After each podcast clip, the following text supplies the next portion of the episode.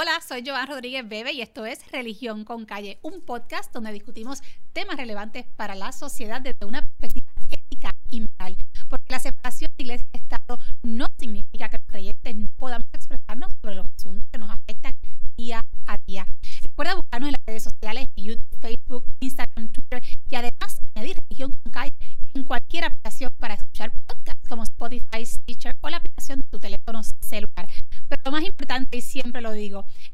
de Religión con Calle de Facebook, además de darle like, dale seguir y ver primero para que todos nuestros episodios te aparezcan en tu página personal. En el episodio de hoy vamos a estar hablando sobre la adicción a la pornografía.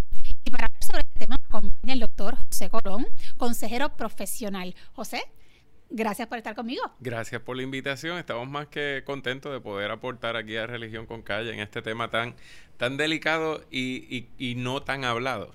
Eso es cierto. De hecho, yo diría que muchas personas piensan, José, que ver pornografía es una conducta inocua. Es decir, que no le hace daño a nadie.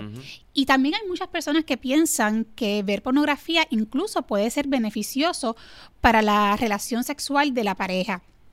Y de hecho, actualmente más del 80% de los jóvenes que tienen acceso a la pornografía ven pornografía a diario.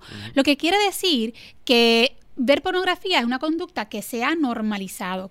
Y en este programa me gustaría que hablemos sobre lo que pocas veces se habla y es sobre el daño que causa la pornografía a la persona que la ve, a la pareja y por lo tanto a la familia y a la sociedad. Y me gustaría que comencemos entonces con el daño que le produce ver pornografía a la persona que la consume. Pues mira, eh, yo llevo 18 años ya investigando sobre el tema. De hecho, mi disertación doctoral fue sobre el efecto del material pornográfico en varones adolescentes. Tiene como 200 páginas por ahí más o menos, yo creo que eran 300, no me acuerdo bien ahora. Un poquito. Pero eh, fueron, fue un análisis cualitativo, entrevistas de casos múltiples con seis varones adictos a la pornografía que participaban en programas de, de 12 pasos de ayuda, de recuperación a la adicción a la pornografía. Y yo te diría, siguiendo la línea que acabas de, de presentar, de que la, industria pornográfica se ha encargado de normalizar el uso de la pornografía. Y tú te das cuenta, por ejemplo, hasta en los billboards. O sea, porque son imágenes que tal vez bajo el, criterio legal no se considera material pornográfico, pero no deja de ser sexualmente explícito. Entonces, ¿qué pasa? Al tú ver ese tipo de imágenes, te puede eh, ir eh, normalizando, creando una ¿cómo te explico? Eh, te acostumbras, creas esa costumbre a, esas imágenes. A ver ese tipo de contenido. Te desensibiliza, te desensibiliza. Entonces, ¿qué es lo que ha pasado? Cuando, como muy bien dijiste, la gente dice, ah, eso, yo no le hago daño a nadie porque yo estoy en mi cuarto encerrado, aquí en lo privado, así que yo no estoy haciéndole daño a nadie. Algunos hasta dicen, se atreven a decir, estoy admirando la creación de Dios. Este, otros pueden decir, eh, a ella nadie lo obligó, a ella hasta le están pagando por hacerlo. He sabido de casos de gente que dice, es que me estoy educando. Porque esa, es, esa, es, la otra línea de que se vende, se promueve la pornografía como material eh, educativo, como material de educación sexual, cuando no es así. Me explico. Cuando una persona comienza a tener acceso a este tipo de imágenes, lo que comienza a suceder es que su cerebro empieza a liberar unos neurotransmisores. Entre esos neurotransmisores está la endorfina. Entonces, ¿qué pasa con la endorfina? La endorfina es el químico que cuya estructura molecular es bien similar a la de los opioides. Entonces tienes ahí el opio. ¿Qué es opioide? Para el público que me... Heroína, morfina. De drogas, estamos hablando de, drogas, hardcore. Drogas hardcore, literalmente. Entonces, ¿cuál de las tres más fuerte? O sea, repito, opio, morfina que se le da a pacientes terminales y heroína. Sí, yo creo que es bien importante que la gente sepa que esto, primero que todo, no es una opinión ni tuya ni mía, sino que está científicamente, ¿verdad?, corroborado que la adicción a la pornografía es comparable a la adicción a estas drogas duras, como, ¿verdad? como la heroína, la cocaína, el crack, porque activa, ¿verdad?, o por lo menos actúa en las mismas áreas del cerebro. Entonces produce los mismos, unas reacciones químicas ¿no? parecidas o, idénticas en algunos casos. Yo tuve la oportunidad de eh, participar de un congreso que se hizo en Estados Unidos en abril del 2016 y ahí pude escuchar a tres neurocientíficos presentando evidencia. ¿Y qué decían? De cómo se iluminaba el cerebro de las personas que, que consumen pornografía o que están han desarrollado una adicción a la pornografía y el cerebro se iluminaba en las mismas regiones de las personas que son adictos a la cocaína. Sí. para, para que tengas una idea, ¿qué es lo que pasa? Se libera también la dopamina. La dopamina es el químico del placer. Esa es la que te dice yo quiero más, yo quiero más, yo quiero más, yo quiero más. Se libera después la norepinefrina. Entonces, ¿qué pasa? La norepinefrina es el químico de la memoria. ¿Dónde lo puedo conseguir? Lo puedo conseguir aquí, lo puedo conseguir allá, lo puedo googlear por esta página. Y por último, se libera la oxitocina. Ya la oxitocina es una hormona. ¿Y qué pasa con la oxitocina? La oxitocina es el químico que liberan las madres cuando dan a luz. Entonces, ¿qué pasa?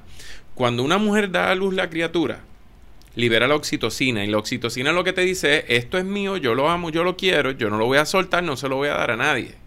Pero ¿qué pasa? Cuando la persona está siendo expuesta al material pornográfico, se excita sexualmente, lo eh, actúa hasta la última consecuencia que estamos hablando de la autogratificación, luego tiene la experiencia orgásmica y al tener la experiencia orgásmica, ahí es que se libera la oxitocina, pero entonces en vez de ser un bebé, va a ser el dispositivo electrónico y la imagen. Entonces va a crear ese bonding, me gusta más el término en inglés, ese vínculo con el dispositivo y con la imagen. Y ahí es donde comienza este proceso de adicción a la pornografía. Así que tienes ese detalle de la adicción, pero también se ha encontrado que cuando las personas caen en este tipo de conducta, al ser una conducta privada secreta, eh, casi siempre, ¿verdad? Secreta. Se aíslan. Entonces, al tú aislarte, no desarrolla las destrezas sociales saludables. Sí, y crea también altos niveles de ansiedad, depresión, como dices, aislamiento, disfunción eréctil también en algunos casos. O sea que ciertamente hay consecuencias reales, físicas y psicológicas sobre la persona que está eh, consumiendo este tipo de material pornográfico. Y ahorita estabas comentando que, que, que, la persona sí quiere buscar más y más y más.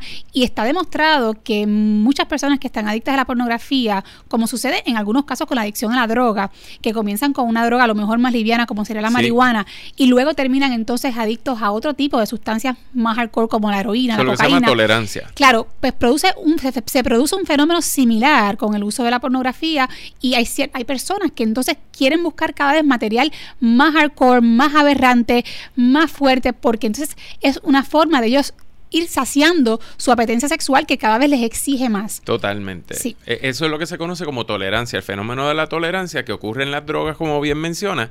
Lo mismo pasa con la pornografía, no solamente con la calidad del material, sino también con la cantidad de tiempo invertido. Que le dedican. Entonces, ¿qué pasa? Antes yo podía estar 30 minutos, una hora, dos horas, pero ya puedes tener una persona que está cinco horas consumiendo el material. Perdiendo su tiempo. Como también comienzan viendo material, lo que yo le llamo light, que puede ser hasta el catálogo de ropa interior de Victoria's Secret. Entonces, cómo ahí sigue aumentando y sigue hasta que terminas viendo lo que se considera en términos legales material obsceno. Doctor, ¿y cómo la adicción a la pornografía, ahora vamos a hablar sobre la pareja, afecta esa relación de pareja y por lo tanto también a la familia? Pues mira, número uno, se ha encontrado y hay evidencia, y quiero invitar a, a, a los escuchas, ¿verdad? Los que nos están sintonizando, eh, pueden buscar la página de Your Brain on Porn. O sea, tu cerebro en pornografía, Your Brain on Porn que es una página dedicada exclusivamente a recolectar todas esas evidencias que hay sobre estudios que son peer reviewed, o sea, que son estudios de en revistas profesionales. Sí, que esto es un asunto de religiosos en contra de la pornografía. Esto es la comunidad científica hablando. ¿Quieres que te diga más? El fundador de esa página se llama Gary Wilson. Él tiene uno de los TED Talks más vistos en la historia y se llama The Porn Experiment. Pues sabes que Gary Wilson es ateo. Claro. Sí, sí, sí. o sea, que es un detallito que hay que tener en cuenta ahí. ¿Qué es lo que pasa? ¿Cómo afecta a la pareja? ¿Cómo afecta a la pareja? Pues la afecta de diferentes maneras. Número uno, eh, se ha encontrado, y esto a, los que nos están siguiendo puede buscarlo, si no me cree, búsquelo para que usted vea, en la revista Time del 11 de abril del 2016. Eso fue portada de la revista Time. Y lo va a ver así, porn en la portada. 11 de abril del 2016. ¿Qué pasó en ese artículo? En ese artículo se está reseñando una condición que se está diagnosticando a varones jóvenes adultos. Estamos hablando de, de varones cerca de los 30 años que ya están teniendo problemas de disfunción eréctil. De hecho, se conoce como PIED, Porn Induced Erectile Dysfunction. Y obviamente, si tienes esta condición, pues afecta la relación de pareja. Totalmente, mira. Porque se produce una, una insatisfacción en la pareja. Mira lo que sucede, que la persona desarrolla esta dependencia al material pornográfico, entonces solamente puede excitarse sexualmente o mantener una erección en tanto y en cuanto esté consumiendo el material pornográfico. Eso sería una insensibilización química del cuerpo, ¿no? Y la, sí, y todas las reacciones del cuerpo. O sea, cuando está teniendo una reacción sexual normal, no, no logra la excitación ni el placer que busca. Y puede ser Miss Universe puede tener una modelo y el problema no es la mujer, es que ya todo su sistema se condicionó al estímulo visual de la pornografía y al estímulo físico de, la autogratificación. Claro, y por lo tanto, lejos de pensar que la adicción a la pornografía pueda avivar una relación de pareja, aquí, ¿verdad? Con el ejemplo y la explicación que usted nos ofrece, se, ¿verdad? Estaremos planteando lo contrario, que sería una forma que eh, impulsaría o propondría a el enfriamiento de una relación eh, de pareja. Muchos promueven, ¿verdad? Por ahí, no, vean pornografía para que viven la Veanla juntos, veanla juntos, exacto. Mire, es todo lo contrario. Hay estadísticas que, que, muestran que ver pornografía aumenta en un 300% la probabilidad de tú serle infiel a tu cónyuge. 300%. Este, eso lo pueden buscar en la página Just One Click Away. Ese es de Josh McDowell. Bueno, y también hay una relación entre, la adicción a la pornografía y la incorporación de métodos o de prácticas violentas en la actividad sexual. eso es altamente preocupante. Aumenta no solamente eso, sino que aumenta prácticas irresponsables, prácticas sexuales eh, irresponsables, eh, múltiples parejas, por ejemplo, puede incluir el sexo de una manera que aumente los riesgos de contraer enfermedades de transmisión sexual este y además de lo que mencionabas ahorita de que promueve actos sexuales violentos contra la mujer. ¿Sabes? Eh, como te mencionaba fuera del aire, yo acabo de llegar de Washington de un congreso de trata humana. Entonces, el 80% de las conferencias era sobre pornografía. Mira qué interesante. Por la relación que existe entre una cosa y la otra. Sobre todo en la violencia. Y hablando de las parejas, no solamente los hombres son los que consumen pornografía, también hay mujeres que consumen pornografía y que están adictas a la pornografía. Ese número ha aumentado vertiginosamente. Te puedo decir que desde el 2013, por ahí 2011, estaba en un 20% de todas las personas adictas a la pornografía. Estamos hablando ya con una adicción. 20% eran mujeres. Al día de hoy, ya una de cada tres personas adictas a la pornografía es mujer. O sea que estamos hablando de un 33%. Se habla poco de eso, se habla poco. Muy poco, de esas estadísticas. culturalmente eh, está bien visto que, que el, hombre la vea, pero que la mujer no. Pero la mujer no. Claro. Entonces, ahí es donde afecta más a la mujer porque la mujer comienza a identificar, espérate, yo tengo este problema. Entonces, tengo un problema con la pornografía, pero entonces para colmo es un problema de varones y yo tengo un problema de varones. No lo, pues no lo digo entonces, no, busco ayuda. No lo va a decir porque al varón que ve pornografía se le celebra, se le aplaude, eh, este es un machote.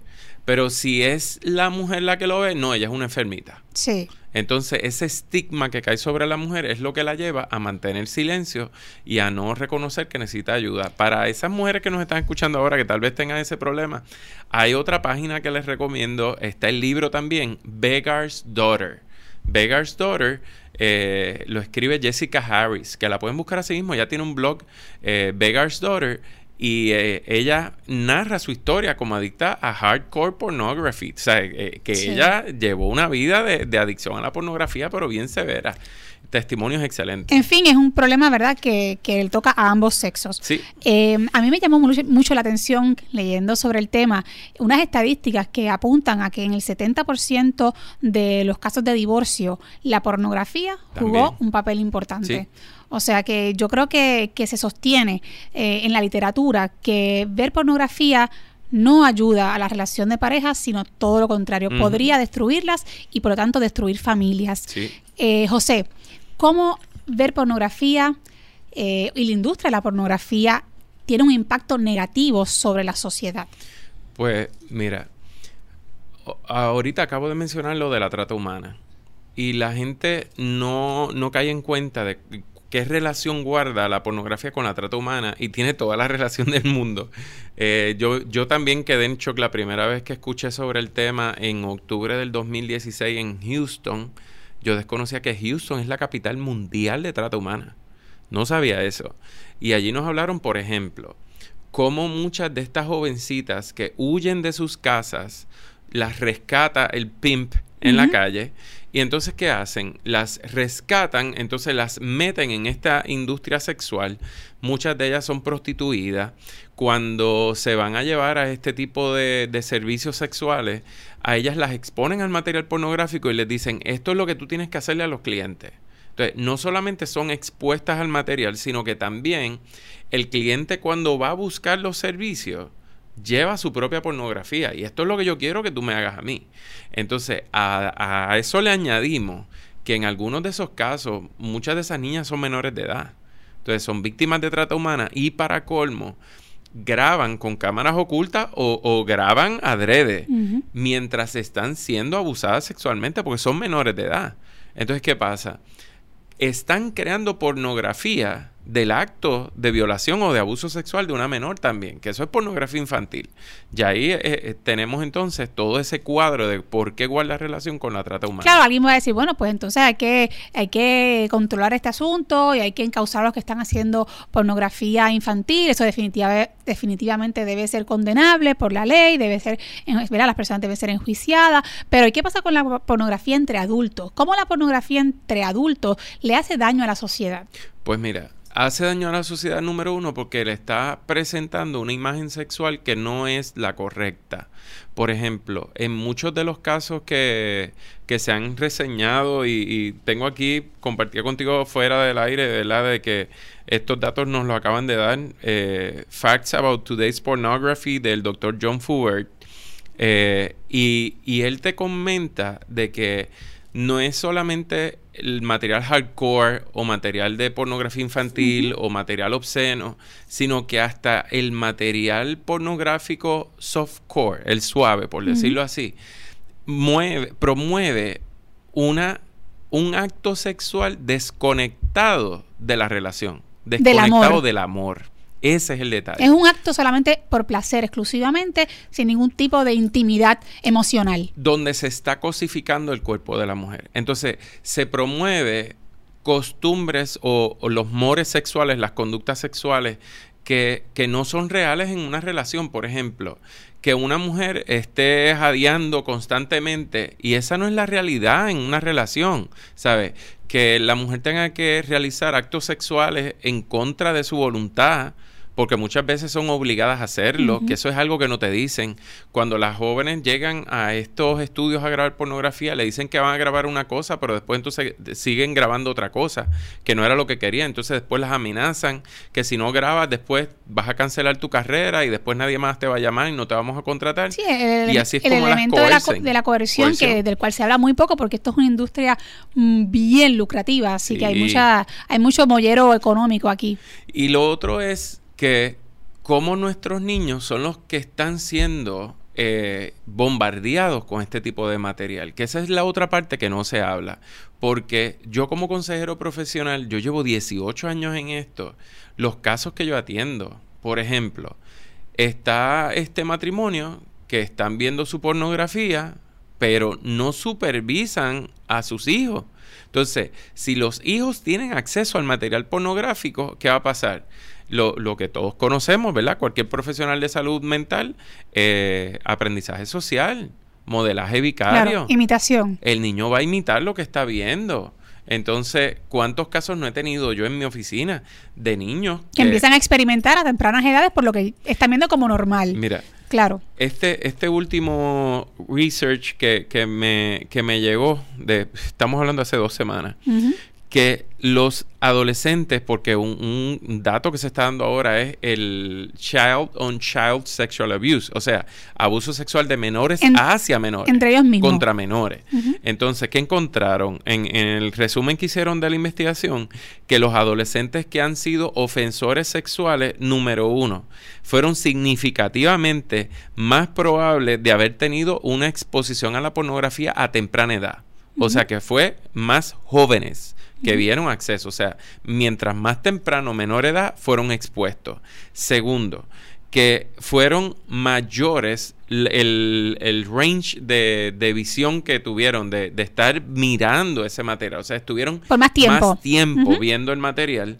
Y, y aquí es donde viene la parte delicada, que tenían intereses, conductas y fantasías sexuales atípicas, significativamente más atípicas, por ejemplo, estamos hablando de bestialismo. Sí. Estamos hablando de incesto, relaciones incestuosas. Sí, definitivamente es, bien preocupante, ¿verdad? Esa información que, que compartes con nosotros. Pero no, no tengo la menor duda que van a haber personas que deben estar pensando, bueno, pues eso es eso es una irresponsabilidad de los padres que no están supervisando adecuadamente a sus hijos. No es culpa de nosotros, ¿verdad? O, de nosotras que hayan padres que no supervisen adecuadamente a sus niños y los expongan a este material a temprana edad. Eh, aún así, hay personas que piensan e insisten en que mm, eh, la pornografía es una conducta aceptable eh, entre adultos. entonces yo quiero aquí un poco subrayar algo que estabas comentando cuando utilizaste el término cosificación. Y es que verdaderamente yo personalmente rechazo cualquier conducta que cosifique a la persona, es decir, que la trate como un objeto y no como un sujeto, que trate al ser humano como un producto del mercado que se expone en la vitrina de una tienda. Em, y desde mi punto de vista, aunque alguien pueda plantear, bueno, pero es que hay muchas estrellas porn que, hacen esto libremente, como comentábamos ahorita, y hay muchas que, y muchos que lo hacen eh, y les gusta y son felices y lo consideran un trabajo normal. Y la realidad es que independientemente de que la persona lo haga con plena libertad, si así se puede, se puede decir. Eh, la realidad es que no deja de ser una industria donde se trata al ser humano como un objeto para el servicio, la explotación y la utilización de otra persona para su beneficio personal. Eh, y eso me parece a mí y que... Lucrativo. y súper lucrativo. Así que desde un punto de vista social, yo creo que es cuestionable y debe ser rechazable que se degrade a la persona humana a la, a la categoría de una cosa de un objeto. Y esa sería, ¿verdad?, una crítica que personalmente, ¿verdad?, a mí me gustaría subrayar. Yo como educador sexual, siguiendo esa misma línea, el, el detalle con la pornografía es que está enfocada solamente en lo mecánico, en lo físico, en posiciones sexuales, por ejemplo, pero se desconecta de lo que es la relación. Entonces, ahí es donde viene la diferencia entre intimidad y sexualidad, porque muchos confunden intimidad, están teniendo intimidad con sexo. Porque en la intimidad hay una reciprocidad, es decir, hay un amor recíproco, se comparte mutuamente y ahí algo. Voy más. La definición de intimidad significa amistad profunda. Entonces, si yo no tengo una intimidad saludable, no voy a tener una sexualidad saludable. Entonces, el querer ver pornografía para propósitos de excitación sexual, para propósitos educativos. Individual, personal, egoísta. Correcto. Para propósitos este, de excitación o de educación, está desconectando lo más importante del acto sexual, que es la relación, es la intimidad. Entonces, no se fomenta el diálogo. Es la entrega, es el amor. No se fomenta el, el, que estemos los dos de acuerdo, el que lleguemos a un consenso, el que simplemente la mujer, porque si te das cuenta, la mayoría de la pornografía está dirigida a los varones. ¿Sabes? Un 90% está de la, del material pornográfico producido es para varones. Entonces, ¿qué pasa?